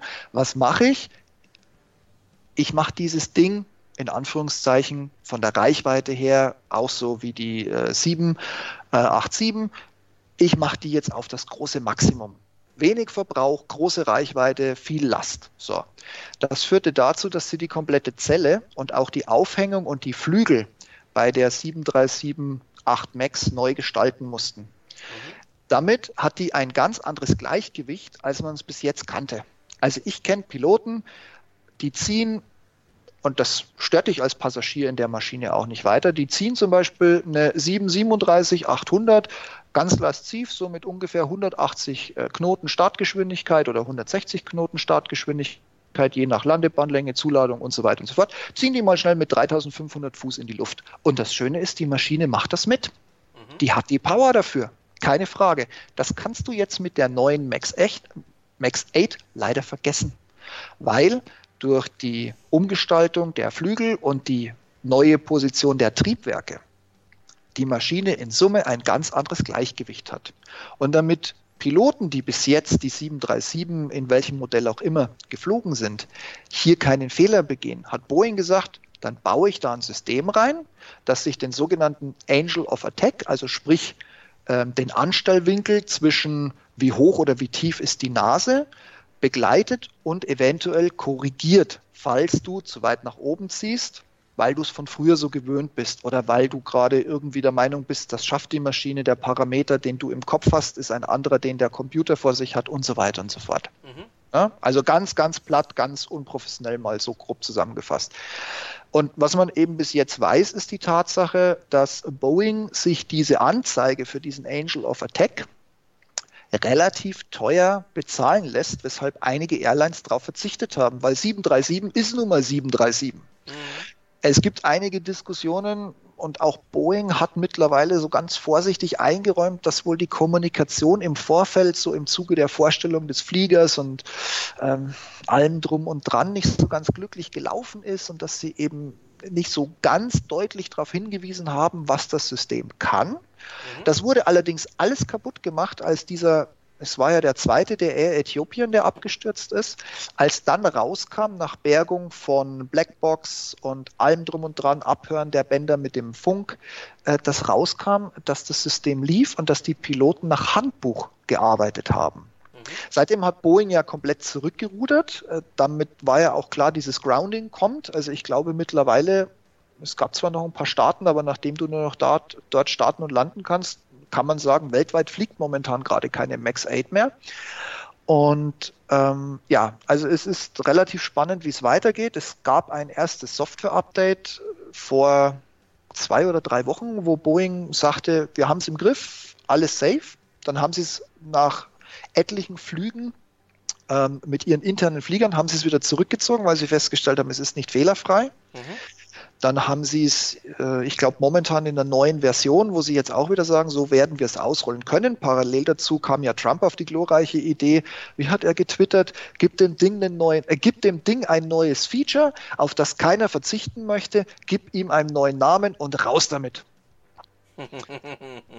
Was auch immer ihn zum Präsidenten bevollmächtigt. Auf jeden Fall, ähm, die Sache ist die, das dauert vielleicht noch ein bisschen. Ähm, Luftfahrt und erst recht jetzt, wo eine FAA als amerikanische Flugsicherung und zugleich Behörde für die Zulassungen sehr unter Druck geraten ist, dass man wohl Boeing-Reports blind vertraut und die abgestempelt hat, ohne sie zu rechnen, glaube ich nicht, dass die FAA, wenn Boeing jetzt kommt und sagt, we've got it, ready to go, dass die FAA sagt, go ahead, sondern die FAA wird sagen, wait a minute. Mhm gucken wir uns das mal in aller Ruhe an. Dementsprechend glaube ich, es wird ein wenig dauern, bis die Max 8 wieder in der Luft ist. Mhm. Es ist tragisch, was passiert ist. Es ist vor allen Dingen erst recht tragisch, dass es zwei Unfälle gebraucht hat und dann noch dazu in diesem Grad, wo ja wirklich gar niemand überlebt hat. Also ja. das ist wirklich das Tragische. Noch dazu heutzutage, in der 2019, wo mhm. man davon ausgeht, du kannst sowas im Simulator testen, du kannst die wildesten Szenarien im Simulator nachstellen. Ja, anscheinend nicht. Na? Ja, es gab ja in den 70er Jahren den Spruch, ähm, in der Fliegerei ändert sich erst dann was, wenn was Gravierendes passiert ist. Denn scheint es also nach wie vor in genau demselben Ausmaß immer noch zu geben. Das Traurige an der Sache ist, das hohe Sicherheitsniveau, das wir heute haben, in der Luftfahrt, ganz allgemein mal weg von Airbus, Boeing, Embraer und wie sie alle heißen, dieses hohe Niveau, was heute da ist und dieser unglaublich hohe Sicherheitsstandard ist deshalb da, weil wir in den letzten 100 x Jahren von jedem Crash gelernt haben, wie man es nicht macht. Ich weiß, das ist eine zynisch traurige Aussage, aber es ist so. Ja. Die Luftfahrt hat sich nicht weiterentwickelt, weil neue Motoren auf den Markt gekommen sind. Die Luftfahrt hat sich nicht weiterentwickelt, weil man gesagt hat, ich klatsche da jetzt 100 Leute mehr rein. Die Luftfahrt hat davon profitiert, dass am anderen Ende der Welt wieder einer vom Himmel gefallen ist. Mhm. Traurig, aber wahr. Mhm. Ja, es ist so, ja. Und auch heute, wir erleben jetzt auch, und das dürfte auch das, das Boeing-Phänomen sein, ich meine, man hat es mit dem A380 auch schon mitbekommen, als damals bei dem Qantas-Jet die, dieses Zahnrad aus dem, ich glaube, es war ein Trend, also sprich ein Rolls-Royce-Triebwerk, die Tragfläche um, um wenige Meter, Millimeter, Zentimeter am Haupttank vorbei durch, durchschlagen hat den ja Qantas für viel, viel Geld reparieren hat lassen, weil Qantas ja seit, was weiß ich, gefühlt 300 Jahren eine äh, Null-Unfallbilanz hat und der Flieger war so schwer beschädigt, dass wenn sie ihn nicht reparieren hätten lassen, hätten sie einen Unfall gehabt, damit wäre die Null-Prozent-Zahl schlagartig auf, was weiß ich was, gesunken. Das wollte Qantas ja nicht. Mhm. Der ist ja danach auch noch lange Jahre geflogen. Aber worauf ich eigentlich hinaus möchte, ähm, wir erleben gerade, dass die Werte, die die Hersteller den Airlines versprechen, Und wie gesagt, auch da ist der A380 das beste Beispiel. Wie lange musste Airbus den Toiletten nachbessern, bis Emirates als Erstkunde gesagt hat, jetzt habt ihr das Gewicht, mit dem ich meine Leistung mit eurem versprochenen Spritverbrauch schaffe und jetzt mhm. nehme ich die Flieger auch ab. Ja. Und was wir jetzt gerade erleben, ich sage es zum dritten Mal, jetzt komme ich endlich zum Punkt, ist die Tatsache, wir haben so hochgezüchtete Turbinen an diesen Fliegern hängen. Da ist in der Technik momentan nichts mehr rauszuholen. Und es hat sich, es, es gab ja immer drei Hersteller, GE, Pratt Whitney und Rolls-Royce. Und wenn mich nicht alles täuscht, hatte Rolls-Royce nicht bekannt gegeben, dass sie bei dem, war es bei der ähm, bei dem neuen Airbus oder bei der neuen Boeing. Ich weiß es nicht mehr. Auf jeden Fall hat Rolls-Royce gesagt, Leute, macht das mal ohne mich. Ich züchte momentan keine, keine Triebwerke mehr hoch, weil ich habe das Maximum aktuell erreicht. Ja. Und wie gesagt, also die, die 737 ist ja auch deshalb umgezüchtet worden, weil man gesagt hat, mehr Last mehr Transport, größere Reichweite, weniger Spritverbrauch. Also es ist ja mittlerweile wie auch quasi bei uns hier unten am Boden, wenn du dir ein Auto kaufst, äh, CO2 NOx interessiert keine Sau, aber dafür wird fünfmal nachgerechnet, ob es der Wagen wird mit 4,3 oder mhm. mit 4,7 Liter Verbrauch auf 100 Kilometer und so weiter und so fort. Und das erleben wir eben mehr und mehr in der Luftfahrt und durch diese Triebwerke, die mal größer werden oder mal anders konstruiert werden oder nach vorne oder nach hinten mehr Raum brauchen oder einfach im Durchmesser wachsen, müssen die Hersteller reagieren und eben ihre Flieger auch anpassen. Und damit werden wir mal gucken, wie es bei, bei Airbus mit den neuen Modellen weitergeht. Also sie haben ja, man sieht es ja bei der Lufthansa mit der, ist das die 321 äh, Next Generation Long Range, bla bla bla ähm, oder was auch immer das für ein Modell war, die bei der Lufthansa lange Zeit für, für Kummer gesorgt hat. Ja, jetzt hat es halt Boeing erwischt. Leider Boeing halt unter dem Hintergrund, dass es erst zwei Unfälle brauchte, bis man die Notbremse wirklich gezogen hat. Wir, wir, wir werden es erleben. Also ich gehe davon aus, dass die FAA für USA eine sehr umfangreiche Prüfung vor Wiederinbetriebnahme starten wird und dass auch unsere europäische in Köln sitzende EASA nicht einfach nur die Unterlagen der FAA abstempelt und sagt, jawohl, jetzt darfst du auch in Europa fliegen, sondern ich kann mhm. mir vorstellen, dass die auch nochmal separate Prüfungen an der 737 MAX 8 starten werden. Mhm. Also ähm, man kann es nur hoffen, dass es genauso kommt, wie du sagst, weil also ja, ich hätte jetzt dazu beinahe zwei Sätze gesagt. Ähm, du weißt ja, ich bin ja in meinem Leben noch nie zivil geflogen, also geflogen schon, aber noch nie zivil. Ähm, das letzte mhm. Flugzeug, das ich vorhin gesehen habe, war eine Transall. Vorne oder hinten? Hinten. das ist schlimm genug. du weißt also, ähm, ich bin da etwas rudimentärer eingestellt. Ähm, aber was ich ähm, eigentlich sagen möchte, ist einfach der, der Punkt, ähm, ja, wir haben mittlerweile, und da stimme ich dir auch vollkommen zu, einen technischen, äh, einen technischen Quantensprung in die Richtung erreicht, dass wir eigentlich sagen können, es geht fast nicht mehr. Also wo mhm. willst du jetzt noch was ansetzen? Mhm. Jetzt ähm, ist für mich, oder dadurch ergibt sich für mich einfach auch die, die, die Frage, oder daraus ergibt sich für mich die Frage, ähm, man hat in, in, in, den 60ern gedacht, ja, wir müssen schneller werden. Ergebnis war Tu 144 und Concorde. ähm,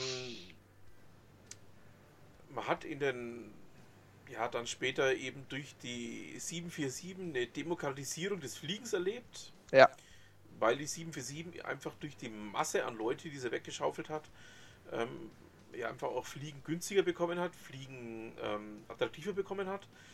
Und ähm, man hat durch, ich sage jetzt mal, die beiden gegensätzlichen Modelle, ähm, 737 auf der einen Seite, auf der anderen Seite die A320-Familie, ähm, das Fliegen einfach so weit ähm, revolutioniert, auch durch gewisse Fluggesellschaften so weit revolutioniert, dass äh, Fliegen eigentlich ähm, ja was ähnliches wie Busfahren ist. Hat hier gerade irgendjemand Ryanair gesagt? Äh, du hast verstanden, was ich sagen wollte, okay. Ähm, aber das, was ich eigentlich sagen wollte, ist einfach der Punkt, ähm, ich bin mir nicht sicher, ob man da noch irgendwelche großen oder riesige Stellschrauben finden wird. Ich glaube eher, dass es jetzt für eine, für eine lange, lange Zeit eher so eine Art weiter, weiter so geben wird. Also, das ist meine persönliche Meinung. Weil einfach die Technik ähm, bis zu einem gewissen Grad komplett ausgereizt ist und weil, oder zumindest ich für meinen Teil, kann mir momentan nicht vorstellen, dass sich an der Gesamtsituation des Fliegens jetzt irgendwas ändern wird. Ich sag dir eins, es wird schlimmer. Und zwar dahingehend, dass wir momentan noch in der glücklich verwöhnten Situation sind, dass wenn du heute sagst, ich möchte New York sehen, ich möchte nach Afrika, dann steigst du in einen Flieger, der zwei Gänge hat. Also so typisches Modell Airbus 330, ähm, die Boeing 777, vielleicht, wenn du Glück hast, noch eine etwas ältere 767. Die 757 haben sie ja, glaube ich, mittlerweile komplett auf Fracht umgerüstet. Da dürfte, glaube ich, nirgendwo mehr wirklich groß kommerziell was fliegen. Oder eben die 787.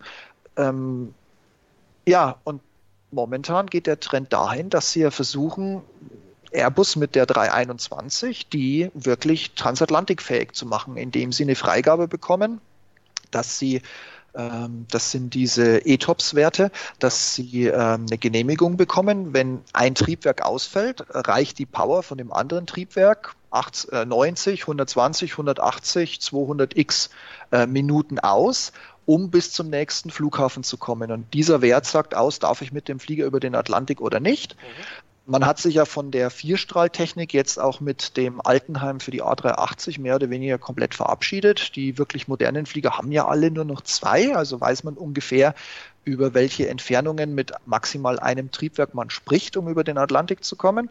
Aber die bisherigen Flieger hatten zwei Gänge. Jetzt reden wir von den Fliegern, die wir alle von innerdeutsch, innereuropäischen Urlaubsreisen kennen. Und mit diesen Dingern zukünftig über den Atlantik zu fliegen, noch dazu, wo sie noch mal einen Zentimeter weniger Beinfreiheit aus den Sitzen quetschen, wo sie noch eine First-Class-Reihe mehr ganz vorne in den Flieger zimmern, wo sie noch zweimal Business irgendwo rankleben, wo sie die Toiletten wahrscheinlich komplett abbauen und Flaschen ausgeben für jeden, der mal, also wie auch immer. ähm, also mir graut davor, ganz ehrlich. Wirklich wahr. Also, fliegen. ja, bloß bei der Transall durfte es im Notfall noch stehen. Ich meine, daran würde Ryanair auch arbeiten, aber das ist leider immer noch nicht erlaubt. ja, nee, also Spaß beiseite, aber weißt du, vor sowas kraut mir, weil ja man, also ich zum Beispiel habe aufgehört, also ich bin sowieso kein Fan von Lufthansa, ich gebe es gerne mal zu, aus mhm. tausend diversen Gründen. Das würde sämtliche Rahmen, sämtlicher Podcasts sprengen, die wir befüllen könnten. Ich bin aber noch weniger Fan von Eurowings, Germanwings, wie auch immer sie jetzt mittlerweile heißen oder was noch draufsteht oder wie auch immer. Also von der, von der Billigtochter der Lufthansa bin ich ehrlich gesagt nicht begeistert, weil ich bin sie ein paar Mal geflogen und ich habe immer so schön gesagt, in den Flieger steigt ein, was Ryanair nicht mitnimmt. Und ich habe da drin Situationen erlebt, dass eine Stewardess ähm, fast schon Schlägereien verhindern muss, weil die Leute nicht verstehen, dass sie einen gebuchten Sitzplatz haben, der auf dem Ticket steht und dass oben irgendwo Reihe und Sitze angemalt sind und man sich da hinsetzen muss. Ich habe Leute erlebt, die sind in den Flieger wie ein Sprinter hineingelaufen, haben dabei eine komplette Stewardess über den Haufen gerannt, weil die Dame der Meinung war, wenn ich nicht bei drei auf meinem Platz bin, ist der nicht mehr da. Dann wird dieser Sitz quasi aus dem Flieger katapultiert mit großer Explosion. Und also, ja, dementsprechend, äh, ich, wie man ja weiß, ich bin mittlerweile, also zumindest auf meiner Lieblingsstrecke, passionierter und halbwegs begeisterter Bahnfahrer, auch wenn dieser Konzern alles Mögliche tut, um dich als Kunden maximalst möglich zu vergraulen und wieder loszukriegen. Aber es ist immer noch die bessere Alternative, als innerdeutsch mit dem Billigableger der deutschen Lufthansa zu fliegen. Mhm. Und jetzt übertrage dieses Modell eine Germanwings mit einem Airbus 330. Gut, der hat wenigstens zwei Gänge, da hast du im Idealfall eine 242-Bestuhlung, im schlechtesten Fall hast du eine 333 oder vielleicht sogar eine 343, wenn sie noch irgendwo 20 Zentimeter wegquetschen können. Also da gibt es ja die verschiedenen Modelle, was heutzutage mit diesen Plastiksitzen und diesen Schalen, die in sich, keine Ahnung, so tun, als würdest du liegen und in Wahrheit sitzt du genauso aufrecht wie vorher. Mhm. Also da gibt es ja tausend Möglichkeiten, was da heutzutage interieurtechnisch geboten werden kann. Aber mir graut davor, wenn wir zukünftig ganz regulär eine 321 oder ähm, bei Boeing hm, eine 7.3X steigen, ähm, um dann mit so einem Ding mit einem, einem Flur und hinten zwei Toiletten acht Stunden lang über den Transatlantik zu fliegen, um dann irgendwo ganz vorne an der Ostküste äh, runterzukommen und zu landen, weil die Maschine dann einfach momentan ihr Limit erreicht hat. Also das wird dann wirklich, da, da kannst du dann auch wirklich Legehenne spielen bei sowas. Und das wird nicht schön. Also ich denke da vor allen Dingen an Norwegian, die das ja Mhm. jetzt tatsächlich, ich weiß nicht, ob sie es schon machen oder aber in Kürze machen werden. Wenn sie wieder einen Geldgeber finden, weil Norwegian hat ja momentan das Problem, dass ihnen ein Investor abgesprungen ist und sie dann jetzt, glaube ich, gerade eben so ein bisschen einen Teil gegroundet oder komplett gegroundet hatten. Ich habe das nicht weiter mitverfolgt, Mhm. aber Norwegian ist momentan eine von den Airlines, die quasi auf der Sterbeliste steht, Mhm. wenn nicht noch irgendwas passiert, ja. Und, Ja, aber das waren wirklich die ersten, die es wirklich Ja. gezielt versucht hatten. Ja. Ja. und das zweite Beispiel, was mir dazu einfällt, ist eigentlich ein ganz komisches Beispiel. Ähm, es ist die British Airways ab London City, Mhm. Ja, die das ja mit einem A318 ähm, machen. Ja, habe ich gehört, dass sie äh, das planen, was ja auch dadurch bedingt ist, dass äh, London City A kein günstiger und B, ich glaube, der letzte europäische Innenstadtflughafen ist, nachdem Berlin ganz clever unbedingt Tempelhof zumachen musste. Ähm, dementsprechend kurze Bahn, in erster Linie eigentlich so für die Business Jets und ebenso für die kleinen Hüpfer ausgelegt. Ich habe nur nichts mehr mitbekommen, ob sie es jetzt wirklich eingereicht haben, ob sie wirklich eine Genehmigung bekommen haben, ob die 318 überhaupt diesen, diesen Spaß mitmacht. Weiß ich Die nicht. landen in Irland. Irland, ja, in Irland zwischen. Mhm. Und sie machen das jetzt seit zwei oder drei Jahren schon sogar. Also, ähm, Okay. Aber die, die, die, die 318 hat nur Businessbestuhlung. Ähm, Also zehn Leute. vielleicht elf. ja, ja, nee, also ich hoffe ja mal, äh, dass, weißt du, dass, allein. dass die Jungs von Global Traveler TV mal da eine, ein Video dazu machen, damit man sich das mal live anschauen kann. Also ich weiß, dass es es schon gibt, aber ähm, und, und genau, jetzt kommt das Beste an dem Ganzen. Die haben die Rufzeichen der Concorde geerbt. Na, ich meine, äh, British Airways heißt ja im Flugfunk sowieso je, je immer Speedbird. Speedbird. Was ja, genau, was ja sowieso der, der Witz schlechthin ist. Ähm, noch dazu, wenn man sich das jetzt mit so einer 318 feststellt, die in London City rausgeht und quasi äh, 40 Kilometer später landet, um ähm, nochmal nachzutanken mit einer vernünftigen Bahnlänge, um dann endlich über den Transatlantik zu gehen. Ähm, ja, kann man machen, muss man aber auch nicht. Also reizen würde es mich ja schon mal mit, mit der 318 zu fliegen. Also jetzt mal so, so ganz ohne Schatz, das würde mich ernsthaft mal reizen, aber ich glaube, dazu muss ich überhaupt erstmal mit Zivil geflogen sein, um. Nee, ähm, du musst ja, du musst ja auch irgendwie dahin kommen. Also das Ja. wäre ja sozusagen dein erster ziviler Flug Ja. von Nürnberg über Stansted mit Ryanair ähm, und der Bahn, Bus und sonst was Anbindung nach London City, um dann da in die 318 Business Class zu klettern, um dann äh, diesen Flug nach Irland zu erleben. Ich weiß gar nicht, wie hoch gehen die dann eigentlich? Also ich meine, das können sie ja sozusagen auf Schornsteinniveau durchführen, ganz böse gesagt. Ja, also soll dann wären-. Ne, dann werden sie die Kiste komplett voll machen, weil sie das wahrscheinlich mit der kurzen Bahn in, in London City gar nicht hinbekommen. Und werden dann von, von dort aus, weiß ich nicht, wie die Reichweite ist, vielleicht schaffen sie es bis, keine Ahnung, Boston, mal so Ich glaub, geraten. fliegen LaGuardia an. Ah, sogar New York, schau an, schau an. Aha. Ja gut, aber wie gesagt, also ist wahrscheinlich, wenn, wenn du schon sagst, das ist ein reiner Businessflieger, es gab ja schon die verschiedensten Modelle. Es gab ja auch, was heutzutage unvorstellbar ist, aber so lange ist es gar nicht her, es gab äh, Airlines, die haben angeboten, dass du weiterhin rauchen darfst. Wenn man mittlerweile weiß, was im Flieger alles brennbar ist und wie schnell das dann gehen kann, muss ich sagen, also wer einen Raucherflieger bucht, ja, viel Spaß dabei. Ähm, es gab schon Nudistenflieger, die sich, glaube ich, äh, mit viel Protest, ich bin jetzt gerade am überlegen, haben sie es geschafft bis zum ersten Takeover oder sind sie vorher schon gestoppt worden? Keine Ahnung. Aber selbst dieses Modell gab es mal. Es gab ja und, und gibt ja auch immer noch bei diversen Airlines diese, diese Flat-Tickets. Ähm, das hatte auch mal Eurowings in der Mache, äh, dass du für, weiß ich nicht mehr, 600 Euro zehn Tickets kaufst und dann fliegen kannst innerhalb von, von Eurowings, Germanwings, what, whatever you like. Mhm. Also quasi so eine, so eine Mini-Flat. Ähm, gab's, gibt's, keine Ahnung, weiß ich nicht. Auf jeden Fall ähm, gab es mal eine Umfrage, ob das für mich interessant Also ich war da irgendwie auf einem Verteiler und wurde dazu befragt. Mhm. Und ich habe mal so grob ausgerechnet, was die Flüge, die ich bis jetzt mit Eurowings gemacht habe, die ich so regulär gebucht habe und habe festgestellt, rentiert sich nicht, weil jeder Flug im Schnitt 20 bis 60 Euro in der Flat teurer ist als das, was ich selbst kurzfristig neu über die Webseite bekomme, wenn ich denn unbedingt mit diesem Laden fliegen will. Ja, und also es gab schon, schon, schon vieles und einiges und es gab auch schon reine Business-Class-Flieger. Meines Wissens nach gibt's aber, deshalb danke für die Info, da hatte ich äh, Speedbird so gar nicht auf dem Ticker, also die British Airways, dass die das tatsächlich machen und dann noch dazu mit diesem kleinsten Flieger, den du irgendwie rausschicken kannst aus der Airbus Family. Ähm, spannend, ja. Werde ich mal beobachten, muss ich mal gucken. Also ich hoffe immer noch darauf, dass Global Travel TV ähm, das mal tatsächlich aufgreift, was ich Ihnen auch schon in die Kommentare geschrieben habe. Hey, fliegt doch mal bitte UWM 18 ähm, von London City rüber nach New York. Ähm, also ich hoffe, dass sie es mal machen, weil das, das will ich auch mal gesehen haben. Also. Glaube ich dir, ja. ja. ja. Zumal es ja jetzt doch noch einen kleineren Airbus gibt, der eigentlich gar kein Airbus ist, sondern ein Bombardier. Mhm. Die C1000 meinst du, ne? Genau, genau. Die jetzt ja. als ähm, Airbus A220 firmiert. Genau. Ja. Ja, Steve. Ähm, das ist alles sehr spannend, was da momentan passiert. Also ich denke, ja, es könnte tatsächlich so sein, wie du sagst, was das Thema Fliegerei angeht. Ähm, ich habe jetzt mal gerade übrigens nachgeschaut, ähm, weil mich was interessiert hat zum Thema 737. Ähm, Boeing baut ja auch die P8. Die P8 ist das Nachfolgemodell der P3 Orion, also ein, ein Seeaufklärer.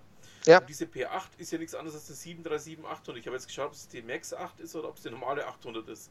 Es ist die normale 800. Genau, das ist das in Anführungszeichen alte Modell. Mhm. Ähm, weil sie halt einfach, das ist ja genauso wie die 747, die sie umbauen äh, für die Air Force One, wie sie dann letzten Endes heißt, sobald der Präsident seinen Fuß in die Maschine setzt, also sprich ja. in die offiziellen Regierungsflieger, da hast du ja auch nicht, oder ähm, anders gesagt, die letzte war eine 747-200. Mhm. Jetzt, das, was Trump bewegt, ist eine äh, 747-400, also das letzte aktuelle Modell, und die äh, 748, also die 747-8, äh, wo ja Lufthansa Erstkunde war und das Modell jetzt mit Boeing zusammen leider auch beerdigt hat. Mal sehen, wann die dann letzten Endes das erste Mal als Präsidialflieger äh, ganz offiziell um die Ecke kommt. Ich meine, dass die munter ihre Triebwerke hin und her tauschen, ist das andere. Ja. Aber mit all dem, was, was die Maschine an Zuverlässigkeit und vor allen Dingen gerade für den Präsidenten oder theoretisch auch für einen Bundeskanzler an Sonderausstattung mitbringt, ähm, da nimmst du nicht das neueste Modell. Da hast du noch nicht mal die, die, also mit, mit den besten Testflügen und Simulator und was du alles zusammenzählen darfst. Ich glaube nicht, ähm, bleiben wir bei dem Beispiel mit der Max 8. Ich glaube nicht, dass du verantwortlich sein möchtest, weil du das sofort als Regierungsflieger parallel vermarktest, wenn ein Präsident von irgendeinem nennen wir es mal ganz ketzerisch bedeutenden Land vom Himmel fällt damit und man dir nachweist, dass du dran schuld bist, weil du einen Konstruktionsfehler oder sonst irgendwas hast, was man nach 1000 oder 5000 Flugstunden irgendwo ganz automatisch beim Check gefunden hätte und mhm. beseitigt hätte und so wusste man es einfach nicht. Ich glaube nicht, dass du dafür Verantwortung ja. übernehmen möchtest. Nee, das möchte, glaube ich, ah. niemand. Wobei ich immer noch gehofft habe, dass die Luftwaffe die A380 kauft, aber das hat sich nicht abzuschlagen. Es werden jetzt A350. da muss ich ja heute noch lachen. Also ähm, ich bin ja gespannt, äh, wie viel gebrauchte 350 sie so in 20 Jahren dann geliefert bekommen, damit sie so auf dem schlechten Standard sind, äh, den sie heute an den Tag legen. Ähm, wobei also jetzt auch heute äh, mit der Maschine, die äh, in schweren Rollbewegungen, also sprich mit wahnsinnigen Rechts-Links-Geschaukel, erstmal beide Tragflächen der Reihe nach auf den Boden in Schönefeld betoniert hat, bevor sie dann irgendwie runtergefallen ist. Ganz großer Respekt vor, die, vor der Crew, vor den Leuten, die die Bundeswehr hier ins Cockpit setzt. Ähm, ich meine, gut, sie haben ich habe es heute auch ein bisschen ketzerisch so, ge so getwittert, wie ich es jetzt sage. Du hast, glaube ich, momentan nirgendwo so viele Chancen, so viele Notlandungsvarianten praktisch zu üben, wie du mit unseren Regierungsfliegern momentan erlebst, weil ich glaube, jede Maschine, die in Betrieb genommen wird, hat irgendwas. Und ähm, aber großen Respekt vor den Leuten, die da im Cockpit gesessen sind. Das sind Stressmomente ohne Ende. Das sind Situationen, wo man in Sekundenbruchteilen Entscheidungen fällen muss, die über Menschenleben entscheiden können. Und es ist bis jetzt toi, toi, toi jedes Mal gut gegangen. Und ja, also da gehört wirklich was dazu. Und mhm. das möchte ich wiederum nicht äh, in, ins Lächerliche ziehen. Was ich aber sehr wohl ins Lächerliche ziehe, ist die Tatsache, dass wir Deutschland mittlerweile von ehemaligen oder jetzt immer noch dritte Weltstaaten verlacht werden als vierte Welt, weil wir kriegen nichts mehr hin. Ja. Kein Flieger, keine Brücke, keinen Airport. Und ich sage es nochmal, der BER ist ein Terminal, der im Süden des alten Flughafens Berlin-Schönefeld gebaut wird. Wir versenken demnächst einen zweistelligen Milliardenbetrag in einen Quader, der ein Terminal, ein Abfertigung und sonst was Gebäude ist und in keinen neuen Flughafen. Ja. Ja, ganz wichtig. Der Flughafen BER ist Schönefeld mit einem Terminal im Süden, das bis jetzt 7 Milliarden Euro gekostet hat. Und am anderen Ende ähm, der Republik ähm, wird ein Bahnhof versenkt, ja. Das ist das, was dazu kommt.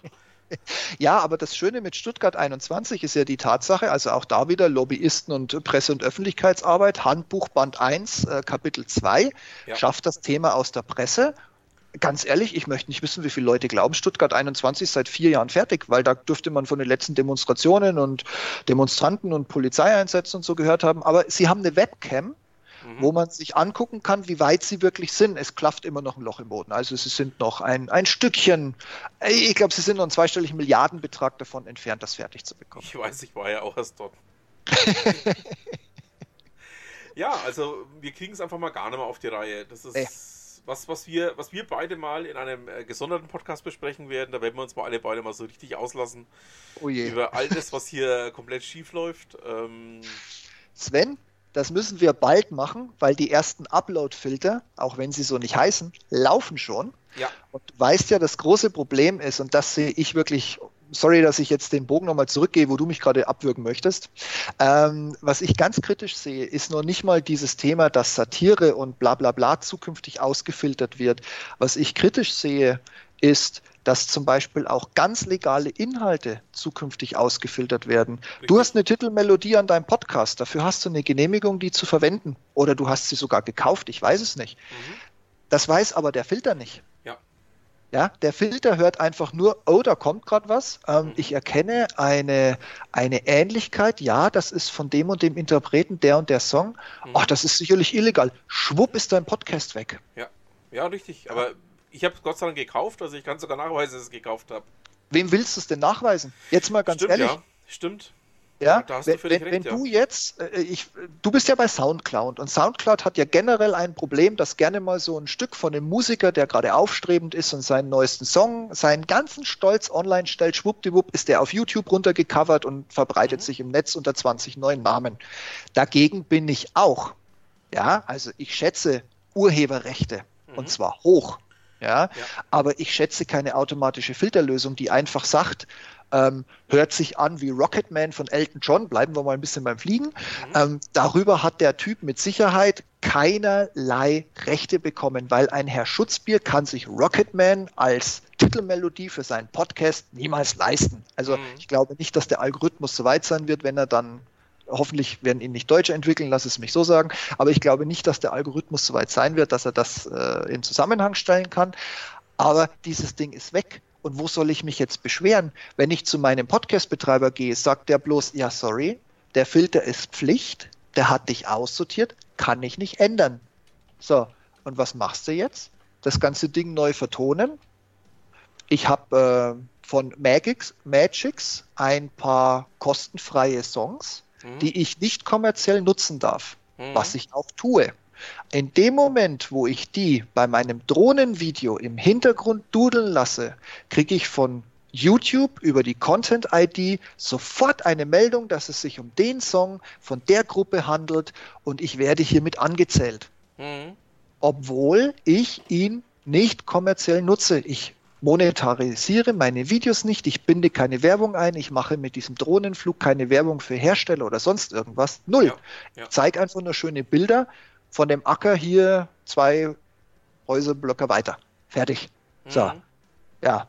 Und jetzt nimm dieses System, das jetzt schon läuft, und stell dir das in richtig schlimm und böse vor. Ja. und du weißt, was zukünftig noch ins Internet kommt. Ja, klar. Das wird. Das wird ganz böse enden, die Nummer, aber ähm, ja. Haben wir jetzt davon. Von alten weißen Männern, die glauben, wie man Internet schreibt, befähigt sie, über ein Internet zu reden. Ich nehme uns beide da einfach mal aus. Ähm, Danke. ja, nein, also ich, ich, bin da komplett bei dir. Das war ja einfach auch das, äh, wo ich dann von Anfang an gesagt habe, Leute, das, ähm, das sehe ich nicht nur kritisch, sondern ähm, es wird eine, eine Form von Zensur aufbringen, die, ich drücke mich mal so aus, die uns allen schaden wird. Ja klar, natürlich. Die freie Meinungsäußerung ist dahin, auch wenn das keiner aussprechen möchte. Ja. Es ist so. Ja. Es ist wirklich so. Das ist so wie in China, wo du für bei Rot über die Ampel gehen, deinen Social Core äh, um vier Punkte nach unten setzt, was bedeutet, du kannst dir mit deinem Handy ein Mittagessen nicht mehr kaufen. Mhm. Ja? Ja? Genau so ist das. Ich genau. sage in deinem Podcast, was für eine Scheiße, blöde Regierung und ankommen tut, die Bundesregierung weist darauf hin, dass Herr Schutzbier sich nicht positiv über unsere aktuelle Situation geäußert hat. Dieser genau. Ausschnitt wurde zu Ihrem Wohl zensiert und aus der Aufnahme entfernt. Besuchen Sie jetzt bundestag.de und begrüßen Sie kompetente Köpfe auf Ihrem Bildschirm. Marlene Mordlander zum Beispiel, genau. Marlene was? ja, genau bekannt ähm, als Drogenbeauftragter der Bundesregierung, ähm, sitzt übrigens in Lauf an der Pegnitz. Schon wieder jemand aus der Nachbarschaft. Mensch. Ja, ähm, hat aber, nennen wir es mal, keine mir bekannten Kompetenzen. Schön gesagt, wird nicht zensiert. Dauert bis zur nächsten Version von dem Filter. ja, Steve, dann würde ich sagen, wir hören uns ja in Kürze wieder. Zur 150. Spätestens so eine 50. Aber ich gehe mal davon aus, dass wir uns schon eher hören werden. Also da Freut mich, jederzeit. Auch wenn wir jetzt heute, glaube ich, unseren bisherigen Rahmen mal komplett gesprengt haben, was mir deine Hörer, auch wenn wir von Hundertsten ins Tausendste zurück zum Hundertsten und wieder ins Tausendste gekommen sind. Liebe Leute, ich hoffe, es war trotzdem irgendwie interessant für euch. Oder ihr seid zumindest, Sven macht jetzt, ihr wisst das, zum Schluss nochmal seine Themen, unter anderem die liebe Ute. Nicht aufhören, nur weil ich mich hier so ein bisschen verquatscht habe. Dranbleiben. Sven, ich freue mich aufs nächste Mal. Danke fürs Einladen. Danke dir, Steve. Bis dann. Bis dann, mach's gut. Steve hat es ja schon angekündigt. Es fehlt natürlich noch der ganz wichtige Bestandteil meines kleinen Podcasts hier. Es geht noch um den Beitrag von Ute Mündlein. Übrigens, Steve, das nächste Mal kündigst du sie dann gleich selbst komplett an. ja, ähm, Ute hat Netzfundstücke ähm, vom 21.04. dargelassen und ähm, es geht unter anderem um Seth Godin. Der ist ja dem einen oder anderen von euch durchaus ein Begriff. Eben aus ähm, ja, so wichtigen Themenbereichen, ähm, in denen es um seinen Blog geht und ähm, auch um die Themen, die er in seinem Blog schreibt. Ähm, ja, des Weiteren ähm, haben wir auch noch etwas aus dem Archiv und zwar mach langsam, damit die Arbeit nachkommt. Ähm, da hat sie auch nochmal einen sehr schönen ähm, Post aus ihrem Archiv mit hergezaubert.